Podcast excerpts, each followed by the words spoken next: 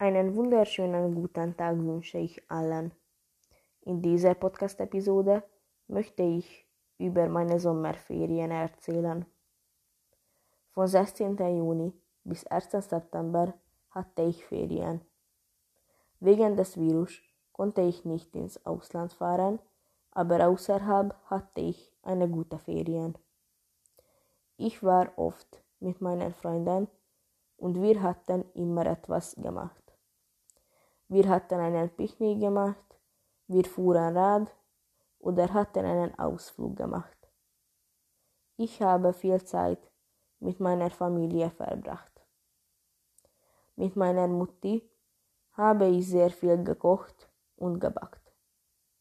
Ich bin stolz auf mich, weil ich schon eine Torte backen kann. Meine Familie und ich verbrachten eine Woche am Plattensee. Wir wohnten in einem Hotel. Diese Reise war sehr gut, weil wir uns erspannen konnten.